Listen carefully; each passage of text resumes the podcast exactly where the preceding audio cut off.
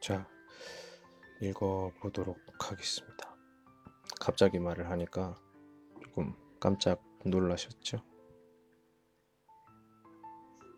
왜냐면 오늘은 그 수박을 먹고 오느라고 조금 늦었습니다. 예. 자, 일곱 번째부터 읽어보도록 하겠습니다. 상아를 자르고 간 듯하다는 것은 배우고 익힘을 말한 것이요. 옥을 쪼고 간 듯하다는 것은 스스로를 갈고 닦는 것이다. 스레하냐라는 것은 엄숙하고 경건하다는 것이요. 혁해 혼해라는 것은 위엄과 의표가 있다는 것이다. 학식과 덕망을 쌓은 빛나는 군자여 영원히 잊지 못하리라 나는 것은 밝은 덕이 지선의 경지에 이르러 사람들이 그를 잊지 못한다는 말이다. 시 내용을 다시 해설했다. 절차 탁마하여 수양에, 수양에 힘쓰는 군자는 그 엄숙함과 경건함이 저절로 겉으로 드러나고 만인의 의표가 되어 영원히 잊히지 않는다는 것이다. 군자로서 절차 탁마하며 자신을 수양하는 것의 중요성을 거듭 강조했다.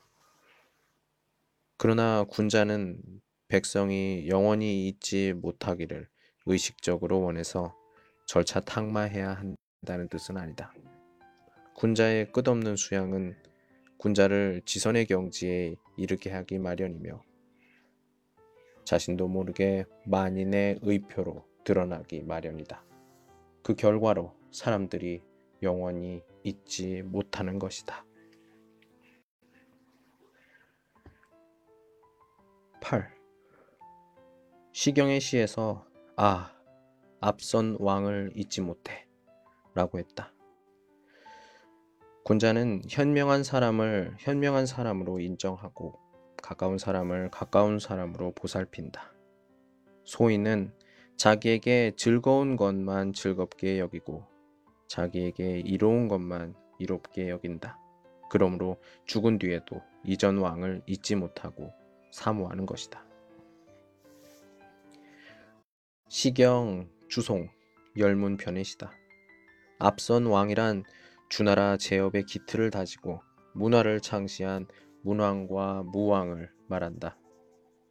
문왕과 무왕은 어느 시대를 막론하고 덕으로 천화를 교화시킨 이상적인 왕으로 칭송되었다.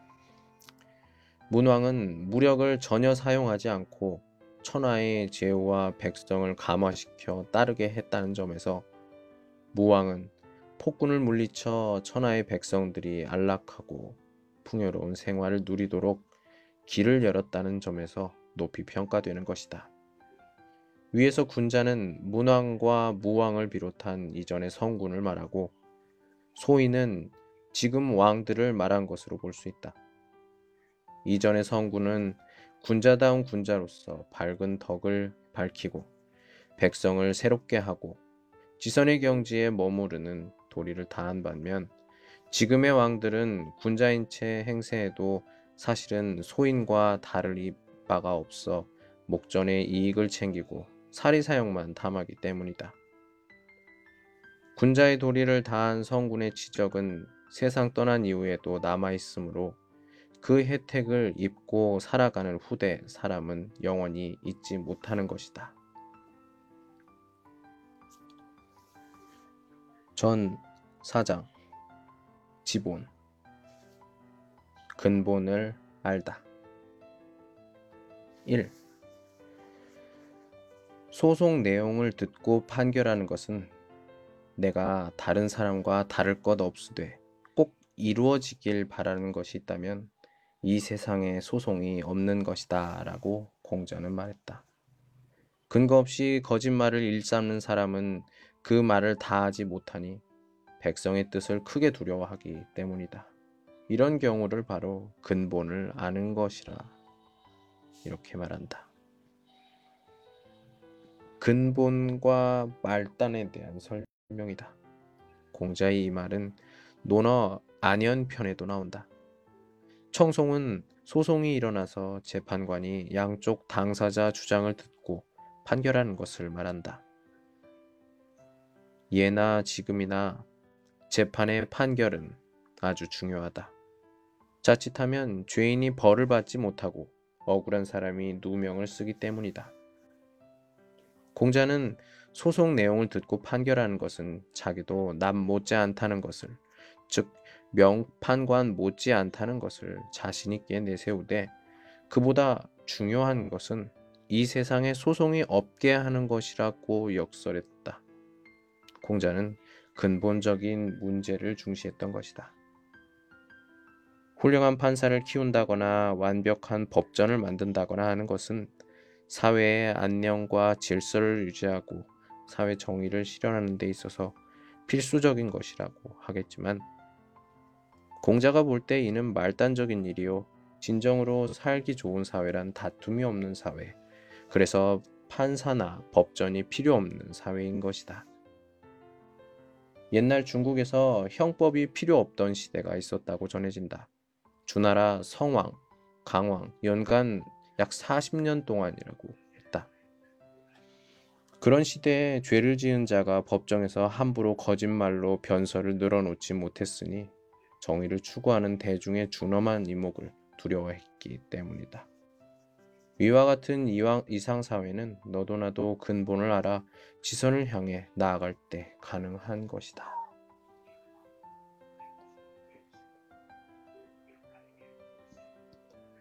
전 5장. 경물 치지. 사물의 이치를 알고 지식을 세우다. 이른바 아는 것을 투처리함은 세상 모든 일의 이치를 따져보는 것에 달려있다는 말을 나의 알을 투처리하고자 하면 만물에 나아가 그 이치를 철저히 따지는 것에 달려있다는 뜻이다. 이 전 5장 1절부터 이후 5장 5절까지의 내용은 경물, 지지에 대한 해석으로 원래 대학에는 없었는데 주의가 보충한 것이다. 원래 대학에는 차위 지본, 차위 지지지야라는 말만 있었다. 주의는 차위 지본은 앞장의 결론 부분이 중복된 것이며 차위 지지지야 앞에 있어야 할 경물, 치지에 대한 해석이 누락된 것으로 보았다. 경물 치지의 의미를 개괄하면 세상 만물의 현상과 질서를 끊임없이 탐구하면서 인간 내부의 지식과 지혜가 축적되어 진리가 충분하게 하는 것이다. 아니허 안녕하세요. 老师现在读哎，中国的很有名的小说，哎，不是小说，古典大学，韩国语翻译的， 翻译韩文的。二，就想睡觉的时候就听就好了，老师的声音，不能睡觉的时候听得特别好听。声音좀小，이 음, 이小，有点小一点。 음. 자, 계속. 헐, 이, 이. 사람의 마음이 영명하여 모르는 것이 없고 천하 만물 중 이치 없는 것이 없으되 다만 그 이치를 끝까지 따져보지 않는 까닭에 아는 것이 극치에 달하지 못하는 것이다. 인간에게는 누구나 만물의 이치를 알고 깨달을 수 있는 능력이 부여되었다. 그 능력을 끝까지 발휘하는지 여부에 따라 누구는 뛰어나고 누구는 모자라는 그런 차이가 생긴다는 것이다. 3. 그러므로 태학에서 처음 가르칠 때 배우는 자들로 하여금 반드시 천하의 만물에 나아가 이미 알고 있는 이치를 통하여 더욱 끝까지 따져나가서 극치에 이르기까지를 추구하지 않는 사람이 없게 하려고 하였다. 옛날 소학에 상대되는 고등교육기관을 말할 때는 대학을 태학이라고 읽었다. 인간이 누구나 부여받은 성인의 자질을 체득하고 발현, 확충하게 하는 것이 옛날 태학의 교육 이념이었고 그 시작은 세상 만물의 현상과 질서를 탐구하여 진리를 쌓아가는 것이었음을 밝힌 것이다. 4. 오랫동안 노력을 기울여 어느 순간 확 뚫리면 세상 모든 것에 겉이나 속이나 세밀한 것에나 소략한 것에나 이르지 않음이 없어서 내 마음의 온전한 본체와 커다란 쓰임이 밝아지지 않는 것이 없으리라. 태학 교육의 시작은 세상 만물의 현상과 질서를 탐구하여 진리를 쌓아가게 하는 것이었음을 앞에서 말했다.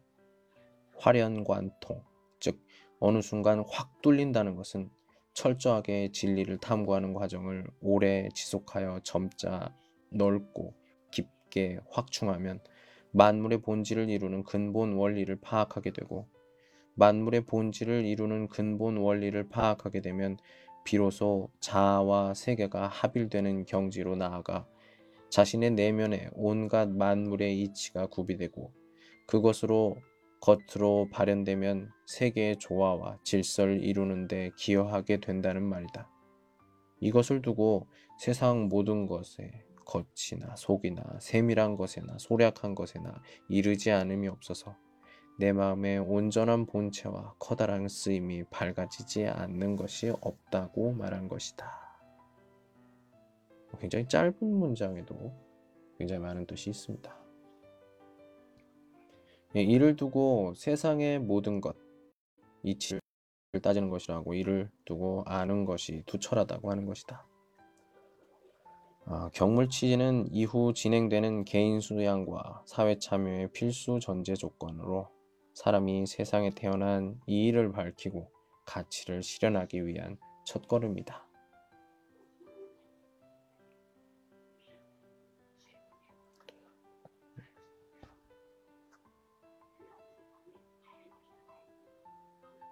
자, 그렇습니다. 네, 오늘은 이 정도, 이 정도만 읽어보도록 하겠습니다. 매번 어, 1장씩, 1장씩 읽는 게 어, 나중에 나눠서 읽는데 굉장히 어, 도움이 될 것 같아요. 예, 오늘은 여기까지. 안녕.